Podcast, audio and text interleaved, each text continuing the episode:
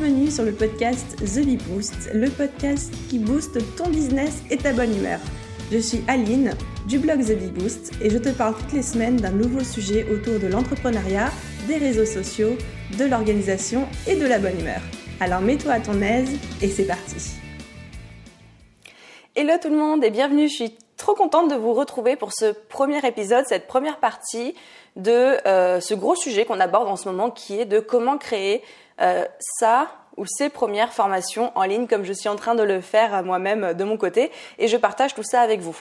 Alors, euh, petite précision avant de commencer, deux petites choses. La première, c'est que cet épisode est aussi bien disponible en vidéo sur YouTube, peut-être que vous êtes en train de regarder ça sur YouTube, ou alors en podcast. J'ai choisi de faire les deux formats parce que je sais qu'il y en a certains d'entre vous qui préfèrent le format podcast pour faire autre chose en même temps, et il y en a d'autres qui préfèrent YouTube pour me voir gesticuler en même temps que je parle. Donc voilà, cet, cet épisode est vraiment disponible aux deux formats. Les autres épisodes le seront également. Deuxième petite chose, il y aura trois épisodes euh, pour euh, pour cette partie. Je sais pas comment appeler ça. Cette, euh, en fait, c'est une espèce de mini formation que je vous fais. Donc, il y aura trois parties, trois épisodes en fonction de l'ordre chronologique en fait qu'on suit quand on crée une formation. Donc, j'en ai déjà un petit peu parlé dans une vidéo YouTube. Ces trois parties sont grand 1, le brainstorming, l'élaboration d'un plan quand on veut créer une formation. Donc, c'est ce dont on va parler aujourd'hui. Ensuite, on a une deuxième partie qui est euh, l'enregistrement, comment on crée une formation, quels sont les moyens techniques, quelles sont les solutions, quels sont les formats qui existent et comment choisir le bon.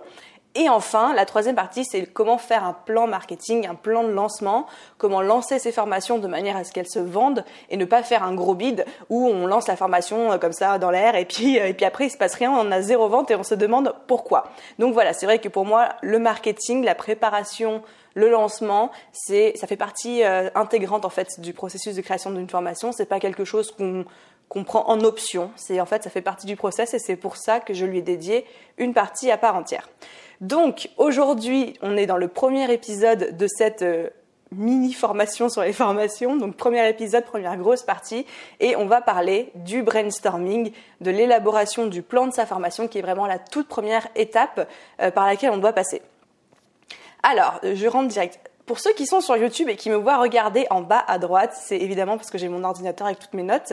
Autant des fois, j'aime bien y aller au talent, sans plan, sans rien. Autant pour ce sujet où j'ai beaucoup de choses à vous dire, j'ai rien envie d'oublier, j'ai envie que ce soit clair, j'ai envie que ce soit concret, précis, euh, détaillé, enfin bref, tout ce qu'il faut pour que vous puissiez avancer. Autant là, j'ai besoin d'avoir mes notes, donc j'ai mes notes. Vous me pardonnerez de ne pas vous regarder dans les yeux H24, euh, et pour ceux qui sont en podcast, vous vous en foutez complètement de ce que je viens de dire. donc, première étape. Première étape quand on veut créer une formation. Vous voulez créer une formation, vous avez une idée, vous avez un sujet. D'ailleurs, Petite parenthèse, ça y est, je commence. Petite parenthèse pour ceux qui n'ont pas encore de sujet pour la formation, qui ne savent pas de quoi parler. Vous avez envie de créer une formation, mais vous ne savez pas sur quoi. Je vous conseille, pour la toute première formation, de partir de quelque chose que vous avez réussi ou que vous savez faire et que vous avez envie d'apprendre, vous avez envie de transmettre aux autres. C'est beaucoup, beaucoup, beaucoup plus simple de parler de quelque chose qu'on sait faire soi, de quelque chose qu'on a réussi à faire. C'est encore mieux si vous avez des preuves que ça marche, parce que c'est comme ça que vous allez réussir à vendre votre technique, votre méthode. Donc, pour votre première formation, partez de quelque chose que vous connaissez, quelque chose que vous maîtrisez, quelque chose où vous êtes presque expert, vous n'avez pas besoin d'être un vrai expert, vous pouvez faire sans, mais quelque chose que vous avez réussi à faire, que vous voulez transmettre. Par exemple, moi, ma toute première formation, c'était pas prévu, mais je l'ai faite sur Pinterest. Et comment utiliser Pinterest quand on démarre pour faire euh, connaître son blog, tout simplement parce qu'avec Pinterest, en quelques mois, j'avais eu des résultats extraordinaires et je me suis dit, bah, trop cool, j'ai trouvé une méthode qui marche, je vais l'enseigner aux gens, je vais enseigner cette méthode qui a marché pour moi, et c'est devenu ma première formation et qui est un de mes best-sellers en ce moment. Enfin, pas comme si j'en avais 50 000 sur le marché, mais c'est une des formations qui s'est très très très très bien vendue, pas forcément au début, parce que je n'avais pas de plan marketing de lancement, comme on en parlera dans la troisième partie, mais au fil, au fil du temps, au fil des relancements, etc., ça s'est très bien vendu. Donc voilà comment choisir votre sujet. Ensuite, une fois que vous avez choisi votre sujet, on rentre dans la partie brainstorming. C'est la partie où on va trouver les idées, on va savoir de quoi on parle, on va apprendre à les organiser, on va faire un plan, on va élaborer la structure, en fait, le squelette. Avant même de penser à avec quoi j'enregistre et quel format et machin, il faut savoir de quoi vous allez parler. Il faut avoir quelque chose de structuré, de clair.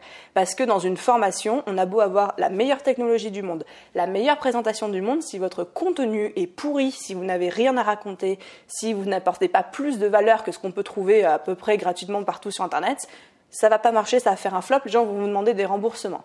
Le contenu, la qualité de votre contenu est encore plus important que ça, la clarté de vos informations, euh, l'aspect concret que vous allez apporter, les résultats que vous allez apporter à vos clients, c'est ça le gros pilier de votre formation. C'est pour ça que le brainstorming, l'élaboration de votre plan, c'est vraiment une étape cruciale qu'il ne faut absolument pas prendre à la légère. Du coup, brainstorming, c'est un mot anglais, alléluia, vous vous en doutiez absolument pas, qui, qui désigne le fait, en fait, de coucher sur papier toutes les idées que vous allez avoir, les sujets que vous allez vouloir aborder pendant votre formation, euh, les exemples que vous avez, bref, tout ce que vous avez en tête, il va falloir le coucher sur papier. Pour ceux qui sont en plein dans l'élaboration de leur première formation, je vous invite pendant ces vidéos et même à partir de maintenant à mettre sur pause à chaque étape pour faire les choses en même temps. Si vous pouvez progresser en même temps que vous écoutez cette vidéo ou ce podcast, pour moi, c'est vraiment tout bénéf pour moi. Donc la première étape, ça va se du brainstorming va consister à coucher toutes, ces idées sur papier. La deuxième étape, ça va être de les enrichir. Et on va voir comment on, peut enrichir ses propres idées pour encore emmener sa formation en fait au niveau supérieur. La troisième étape du brainstorming, c'est initier un passage à l'action chez son client. Encore une fois, on en reparlera juste après. Et la quatrième étape, c'est évidemment d'élaborer un plan efficace et qui fonctionne et qui intéresse votre client. Tout ça, on va le détailler à partir de maintenant. C'est parti. Donc, première étape du brainstorming, c'est coucher ses idées sur papier. C'est le moment où vous mettez cette formation, enfin cette formation, ça y est, je m'y crois trop. C'est le moment où vous mettez cette vidéo, ce podcast sur pause et que vous dites OK, je vais prendre X temps et je vais coucher toutes mes idées sur papier, tout ce que je connais sur mon sujet, tout ce que je sais faire, tout ce que j'ai envie de transmettre. C'est pas le moment de faire du tri. C'est pas le moment de se demander si c'est pertinent ou pas, si j'en parle ou pas. Non. L'idée, c'est de vous décharger l'esprit, de tout mettre de tout coucher sur papier, tout ce dont vous avez envie de parler ou que vous avez en tête, pour ensuite pouvoir y revenir tranquillement à tête reposée plus tard et choisir si oui ou non vous voulez euh, en parler. Donc voilà, tout noter dans le désordre. On ne cherche pas à se poser des questions. Ce qu'on a envie de dire, ce qu'on a envie de transmettre. C'est très important de faire cette toute première étape en premier. Vous allez voir pourquoi après, je vais vous expliquer. Donc voilà, c'est le moment de passer à l'action. Maintenant, si vous êtes dans le process, si vous avez envie d'avancer, mettez ce podcast, cette vidéo sur pause et vous couchez absolument toutes vos idées, tout ce dont vous avez envie de parler et aussi ce que vous avez en tête mais dont vous n'avez pas forcément envie de parler, mais soulagez-vous l'esprit, mettez tout sur papier. C'est un processus qui peut prendre une heure, comme c'est un processus qui peut prendre 10 jours. Moi, je vous dis, je suis en ce moment sur les formations, enfin le processus de création des formations Pixelvis pour mon business sur la retouche photo. J'ai mis 10 jours. 10 jours pour faire mon brainstorming, mon plan, c'est même pas encore terminé. Là, je sais que je vais encore continuer cet après-midi euh, après avoir tourné cette vidéo et enregistré ce podcast. Ça peut prendre beaucoup de temps, ce n'est pas une étape à négliger du tout, c'est important. Donc, brainstorming, on couche tout sur papier, tout, tout, tout, tout, à la fois ce dont on veut parler, mais aussi ce qu'on a en tête, histoire, histoire, histoire de se libérer le cerveau et de se libérer l'esprit et de se dire, ok, ça c'est marqué, c'est là si j'en ai besoin, si j'en ai pas besoin, c'est là quand même. Voilà, c'est, je, je, garde pas ça dans un coin de, ma tête, ça ne m'encombre pas l'esprit. Donc ça, c'était la première étape. Mettez sur pause, faites-le. Ensuite, deuxième étape, une fois que votre brainstorming est terminé et cette étape n'est à faire que si votre brainstorming est terminé. Vous allez voir tout de suite pourquoi. Cette étape, c'est d'enrichir votre brainstorming. C'est-à-dire d'aller chercher des choses auxquelles vous n'auriez pas forcément pensé ou vous n'avez pas forcément pensé de vous-même. Et comment on fait ça? C'est pour ça que vous allez voir pourquoi je vous ai dit de faire le brainstorming avant. C'est qu'on va aller regarder sur Internet, sur les blogs, sur les vidéos déjà existantes, Pinterest, les podcasts, YouTube, tout ce que vous voulez, ce qui existe, ce que les concurrents font les formations qui existent déjà sur le marché. Et on va se servir de ce contenu pour enrichir notre formation. Alors, évidemment, ne me faites pas dire ce que je n'ai pas dit. Il est hors de question de copier ce que font les autres. Pas du tout, c'est pas mon message. Mon message, c'est que vos concurrents, qui ont sorti une formation, qui ont sorti du contenu gratuit sur la thématique que vous allez aborder, ils ont forcément une autre vision. Ils ont forcément pensé à des détails auxquels vous, vous n'avez pas encore pensé. C'est pour ça que c'est le moment d'aller voir ce que eux ils font et de piocher les idées qui vous manquent, de vous piocher les peut-être les angles, les informations, les petits éléments, les petites étapes qui vous manquent pour les intégrer à votre propre brainstorming. Et c'est pour ça que dans la première étape, je vous disais que c'était hyper important de faire votre brainstorming en amont pour ensuite l'enrichir avec les idées qui existent déjà et non pas du tout de partir de enfin l'idée c'est pas du tout de copier-coller une formation déjà existante et de la répéter bêtement. Vous voyez que, que ça peut pas marcher comme solution. Donc c'est vraiment pour ça qu'on est dans un processus d'enrichissement. Et je vais même aller encore plus loin. Moi ce que je fais une fois que mon brainstorming est terminé ce que je fais c'est que je vais voir les formations de mes concurrents. Je ne regarde jamais leur formation pour ne pas me faire polluer l'esprit, pour ne pas me faire influencer. La seule chose que je regarde, c'est leur plan. Parce que dans leur plan, je vais voir de quoi ils parlent. Et si à un moment, je vois qu'ils ont abordé un sujet que moi, j'ai oublié de mettre dans ma formation ou qui me semble pertinent euh, de rajouter dans ma formation, je vais prendre ce sujet-là. Je vais prendre pas le même titre, mais je prends le sujet et je l'intègre dans ma formation. À aucun moment, je ne vais suivre le contenu parce que je ne veux pas savoir ce qu'ils disent, je ne veux pas me faire influencer. Je me dis juste, ok, ils abordent ce sujet, ça me semble pertinent, je rajoute ce sujet-là, je change le titre et je l'aborderai à ma manière et je ne me fais en aucun cas influencer par ce euh, qu'ils ont pu dire eux dans leur formation. Donc voilà, évidemment, encore une fois, on n'est absolument pas là pour copier, on est là pour enrichir une base qu'on a déjà créée de nous-mêmes et c'est pour ça que c'est important de d'abord mettre soi, d'abord mettre euh, ce qu'on avait en tête, ce qu'on avait dans l'esprit, ce qu'on connaît, et ensuite seulement de peaufiner, d'affiner, de grader ça avec, euh, en s'inspirant de ce que les autres font. Encore une fois, on n'est pas là pour faire du copier-coller du tout, c'est mal, c'est illégal, c'est tout ce que vous voulez. Donc, à bon entendeur, vous m'avez bien comprise. Ensuite, troisième grosse étape quand on construit, euh, quand on fait le brainstorming de sa formation et quand on construit son plan, c'est d'enrichir, euh, pas d'enrichir, pardon, d'initier un passage à l'action chez son client. Est-ce que vous savez Grosse question, gros débat. Est-ce que vous savez ce qui différencie un contenu gratuit d'un contenu payant, d'une formation? C'est toujours une question qu'on me pose beaucoup et qu'on me dit euh, Mais Aline, j'ai peur de trop en donner dans mes contenus gratuits. En même temps, si je n'en donne pas assez, c'est pas assez qualitatif, les gens ne s'abonnent pas.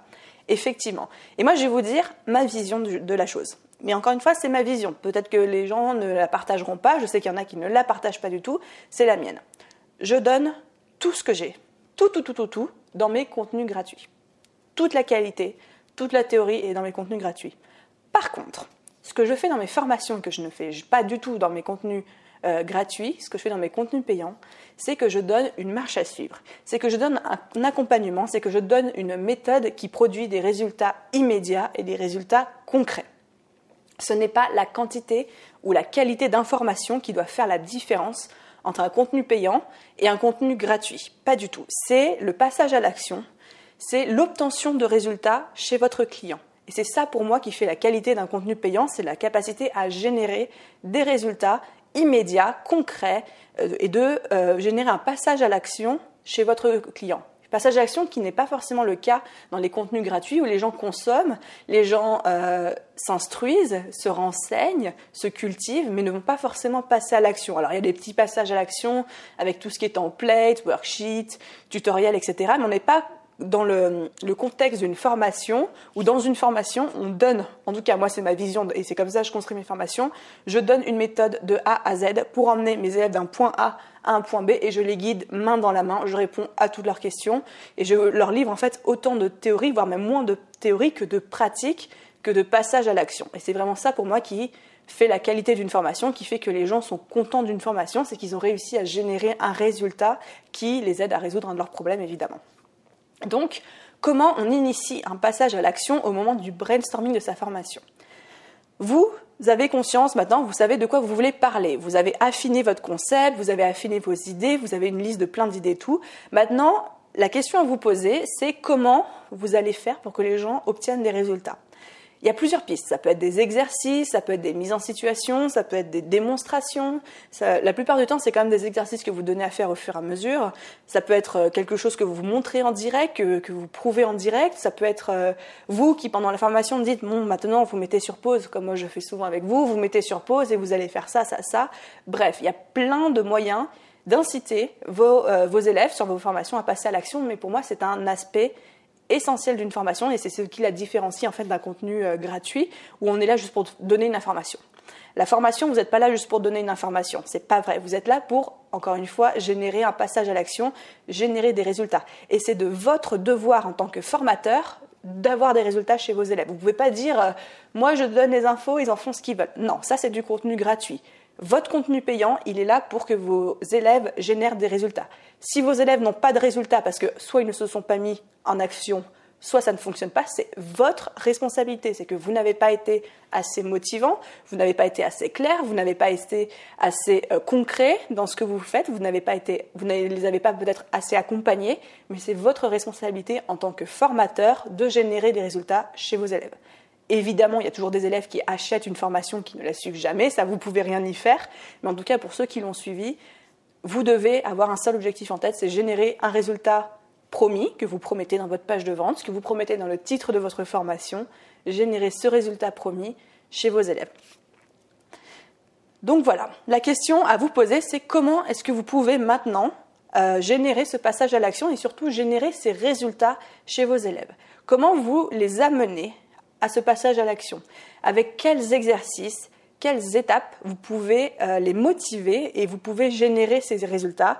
Vous pouvez, qu'est-ce que vous pouvez lui donner à faire pour qu'en fait il progresse rapidement euh, et pour qu'il puisse voir des résultats rapidement? Donc encore une fois, les pistes les plus claires à mettre en place, les plus simples à mettre en place, c'est des exercices, euh, des sollicitations directes où vous leur dites vous mettez votre formation sur pause et vous faites ça, ça, ça. Ça peut être des worksheets, ça peut être quelque chose où vous, le vous voulez diriger en direct, par exemple une méditation guidée, je dis n'importe quoi, ça peut être une démonstration en direct où vous filmez votre écran, mais voilà, il faut vraiment ne pas rester sur la théorie dans votre formation, ne pas rester juste sur l'information pure, mais inclure des passages à l'action. Ok, donc ça c'était pour notre partie 3, initier le passage à l'action, hyper hyper important. Quatrième partie et dernière partie euh, du brainstorming, c'est évidemment de construire son plan. Et ça, c'est aussi un élément hyper, hyper, hyper important. Pourquoi? Un plan, c'est ce qui va un peu faire ou défaire toute, votre formation. Si vous avez les meilleures idées du monde, les meilleurs exemples du monde, les meilleurs passages à l'action du monde, mais que c'est dans un sens, dans un ordre complètement chaotique, sans queue ni tête, sans logique de progression, vous allez vous planter, vous allez perdre vos élèves. Un plan est là pour emmener littéralement votre élève d'un point A à un point B. Le point A, c'est son point de départ. Le point B, c'est le résultat que vous lui promettez avec votre formation. C'est le plan qui va être le fil directeur, le fil conducteur de votre formation. Il est donc hyper important que votre plan soit dans un espèce, soit d'ordre chronologique, c'est-à-dire les étapes les unes après les autres comme on est censé les faire. Par exemple, moi, c'est ce que je suis en train de faire avec vous en ce moment même. Je vous dis le brainstorming, on commence à coucher toutes ces idées sur papier, puis on les enrichit, puis on inclut des passages à l'action, et ensuite on construit son plan. C'est un ordre chronologique. Sinon, ça peut être, et ça c'est ce que je fais pour mes formations PixelBiz, un entonnoir. C'est-à-dire qu'on part d'un concept global, un concept euh, général, et on va réduire, réduire, réduire jusqu'à spécifier, spécifier, spécifier. Quand j'enseigne la retouche photo et Photoshop, je, parle, je pars dans mon premier module d'un exemple, euh, enfin d'un d'une thématique pardon d'un domaine très généraliste. On parle de la retouche photo de manière générale, à quoi ça sert, comment euh, commencer, est-ce que c'est de la triche, est-ce que c'est bien, est-ce que c'est pas bien. Bref, on parle un petit peu de ça, on parle du vocabulaire, on parle de comment ça fonctionne. Et ensuite, au fur et à mesure de la formation, l'entonnoir se resserre, on va apprendre les logiciels, dans chaque logiciel des outils, dans chaque outil des techniques, et voilà, et ça va se resserrer jusqu'à faire de mes élèves qui étaient des débutants au début de ma formation, des experts à la fin de ma formation. Donc ça, c'est le but. Donc deux solutions dans votre plan, où vous avez un plan qui guide vos élèves dans un ordre chronologique d'étapes qui les emmène d'un point A à un point B, ou alors c'est la technique de l'entonnoir, où vous partez du concept global et vous affinez ça et vous progressez, vous rentrez dans le détail euh, de manière, euh, de manière à, les rendre experts en fait et, et de manière de plus en plus technique. Voilà, c'est ça que j'ai cherché. Donc vraiment, il y a cette idée du plan qui est là pour accompagner la progression de l'élève, pour le guider. C'est un peu leur fil d'Ariane, c'est un petit peu euh, la, enfin voilà, leur repère, leur guide dans cette formation. Et donc c'est très important que votre plan soit bien. Euh... je perds mes mots? Ça y est, ça fait 20 minutes que j'ai filmé, je perds déjà mes mots. Donc c'est très important que votre plan soit déjà euh, hyper travaillé. En fait, il faut pas négliger, il faut pas juste faire un plan euh, ABCD, 1, 2, 3, 4, comme on avait l'habitude de faire dans nos dissertations de philo quand on était au lycée. Non, on est là pour faire un plan logique et un plan qui donne envie d'être suivi. Ensuite, une fois que votre plan est fait en fonction de l'une ou l'autre des techniques dont on vient de parler, il est important de travailler ces titres. Il faut savoir que généralement, dans 99% des cas, et je vous conseille de le faire, votre plan est public, il est visible et accessible à n'importe lequel de vos clients potentiels, clients intéressés, pour que ce client puisse le consulter et se dire ah oui, le contenu me plaît ou pas. c'est là, là qu'il est hyper important de travailler ces titres, d'avoir des titres qui à la fois euh, soient assez clairs sur les sujets que vous allez aborder et en plus qui donnent envie. C'est un petit peu comme trouver un titre d'article de blog. Vous voyez, euh, le but c'est à la fois de dire de quoi on va parler, mais aussi de donner un petit peu envie. Par exemple, si euh, je dis, je peux avoir un titre qui s'appelle dans ma formation Comment trouver des clients. Bon, ok, très clair, on va parler de comment trouver des clients. Et là, je peux remanier ce titre de manière à dire trois manières trois manières inhabituelles de trouver des clients quand on débute. Et là, tout de suite, on capte un petit peu l'attention du, lecteur et, du client et de la personne qui regarde le programme et il se dit ah ouais, on va parler d'un truc déjà. J'ai des indications précises, c'est trois stratégies, c'est pas une, c'est pas cinquante mille. J'ai trois stratégies, puis c'est des trucs un peu inhabituels. Donc la curiosité est piquée et il veut en savoir un petit peu plus. C'est pour ça que c'est hyper important de bien travailler vos titres. Donc je vous invite dans un premier temps, évidemment, à organiser votre plan avec des titres complètement bateaux, mais au moins pour avoir une progression logique et avoir un aperçu et avoir un plan de votre formation. Mais une fois que ça c'est fait, retravaillez un petit peu vos titres pour tétiller un petit peu la curiosité et euh, leur donner envie, en fait, donner envie de savoir, euh, euh, ce qui va se passer. Alors évidemment, l'idée c'est pas du tout d'avoir des titres putaclic à chaque à chaque paragraphe, ni d'avoir des acronymes, la méthode AHS, AJK pour blablabla. Non, vous pouvez l'utiliser avec parcimonie, certes, mais voilà, il faut quand même susciter un petit peu la curiosité, aller titiller les gens qui vont se demander mais qu'est-ce qui peut bien se cacher derrière ce titre? J'ai envie de savoir, mais pour ça, il faut que j'achète la formation. Donc voilà, ça c'était le travail sur les titres.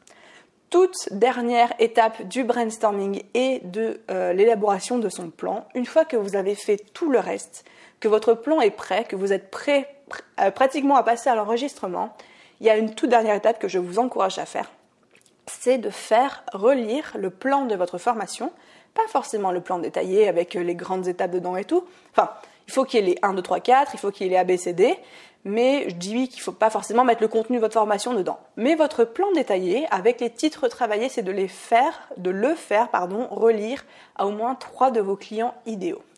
Pourquoi? Parce que ces personnes-là, si ce sont vos clients idéaux pour cette formation, elles vont vous dire tout de suite si oui ou non le plan leur donne envie, si c'est une progression qui leur semble logique, ou alors si au contraire il y a des trucs qui leur semblent pas du tout logiques et qu'il y a des trucs qu'ils comprennent pas, ils vont vous dire si oui ou non vous vous êtes enfermé dans un syndrome de l'expert, parce que c'est très facile lorsqu'on fait une formation sur un sujet qu'on maîtrise, de partir du principe que la personne en face de nous maîtrise aussi, et de euh, vite se perdre soit dans du langage technique, soit de sauter des étapes d'explication de base qui pour nous nous semblent tellement, tellement qu'on pense même pas que des gens ne peuvent pas le savoir, mais peut-être que certains de vos clients, et peut-être même que beaucoup de vos, clients ne connaissent pas ça. Et donc c'est là où le fait de faire relire votre plan à trois de vos clients idéaux va tout de suite mettre en, valeur les points négatifs, à savoir juste c'est pas logique ton plan, il y a des choses que je comprends pas, il y a des étapes qui manquent parce que là tu, tu passes de ça à ça, mais moi il me manque une étape, euh, il me manque une étape là-dedans. Pardon, il y a le son de mon ordinateur, j'éteins. Hop, et ils vont vous dire du coup tout de suite s'il y a ou non des failles dans votre plan. Et même encore mieux, ils vont pouvoir vous dire si selon eux il leur manque des choses, s'ils ont un moment où ils se sentent pas trop à l'aise, ils vont pouvoir vous aiguiller et vous aider encore à affiner votre plan. C'est important, même si vous faites une formation seule, même si c'est pour votre business, de faire participer les gens. Moi, j'aime bien faire participer les gens. Bah, il y a ce côté relecture du plan. J'aime bien aussi envoyer mes formations une fois qu'elles sont terminées à quelques personnes avant le lancement officiel pour qu'elles me fassent un retour. Et avant même de commencer ma formation, au moment du brainstorming, j'aime aussi beaucoup poser des questions. Des fois, j'appelle des, des, copines où je sais qu'elles sont dans ma clientèle idéale, où je pose des questions sur Instagram et je demande aux gens de me dire, bah voilà, qu'est-ce que tu penses de ça? Est-ce que tu as un problème avec ça? Qu'est-ce que moi je fais une formation sur ça Qu'est-ce que tu aimerais voir aborder comme sujet? Et ça donne souvent des informations très très très précieuse. Et je pense que c'est important lorsqu'on lorsqu'on construit une formation de ne pas rester tout seul dans son coin.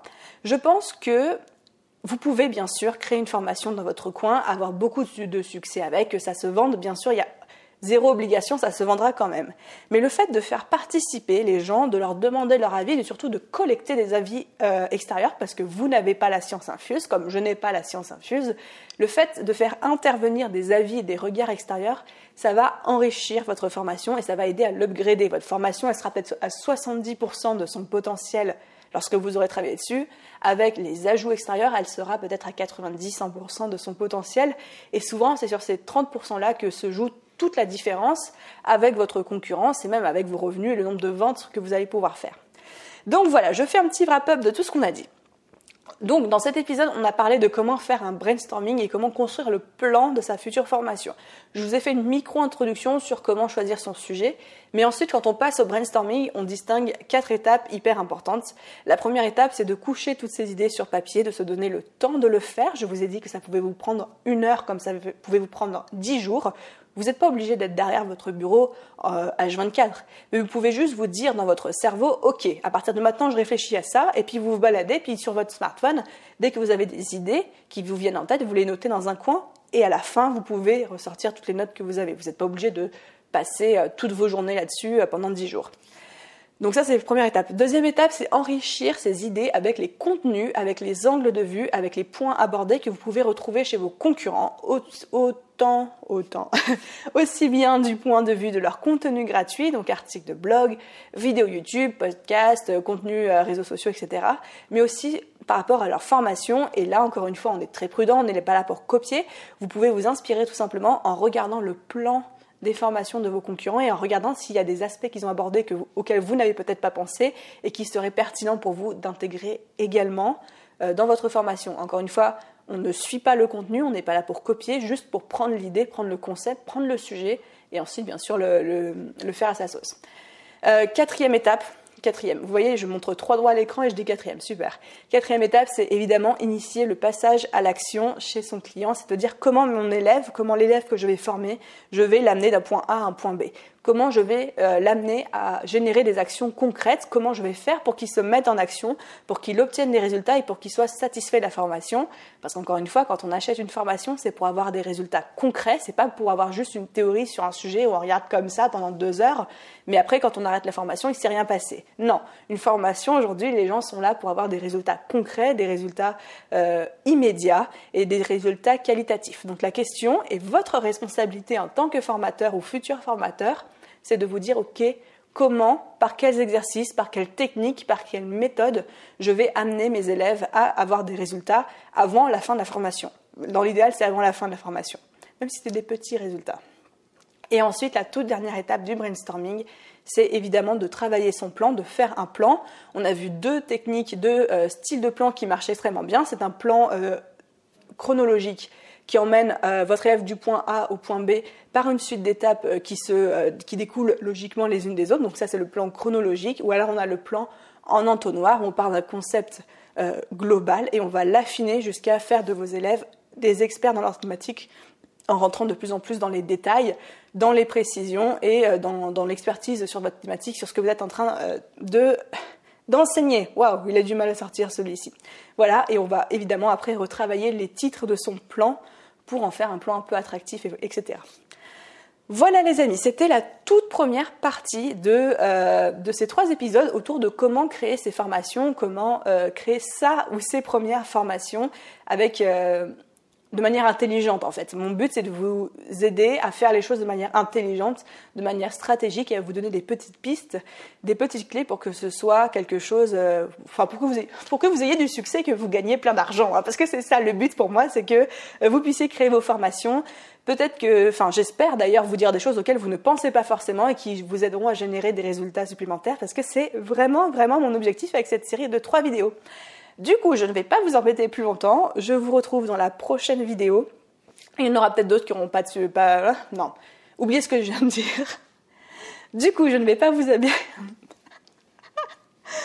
j'en peux plus de moi. Du coup, je ne vais pas vous embêter plus longtemps et je vous retrouve dans la prochaine vidéo qui est la deuxième étape qui est de comment créer concrètement ces formations, quels, sont les formats qui existent, comment faire son choix, quels sont les moyens techniques, quels logiciels, quelles possibilités, etc. et qu'est-ce qui fonctionne le mieux quand on crée une formation en ligne. Voilà, j'ai hâte d'échanger avec vous sur ce sujet et je vous dis à très vite dans la prochaine vidéo abonnez-vous, pouce, étoile, podcast, Apple. Apple, je compte sur vous, les Apple Podcasts. Euh, un avis, une note, un pouce, une étoile, un commentaire, un pigeon voyageur, ce que vous voulez. Merci d'avoir suivi cette vidéo et ou ce podcast jusqu'au bout et à très vite dans le prochain épisode.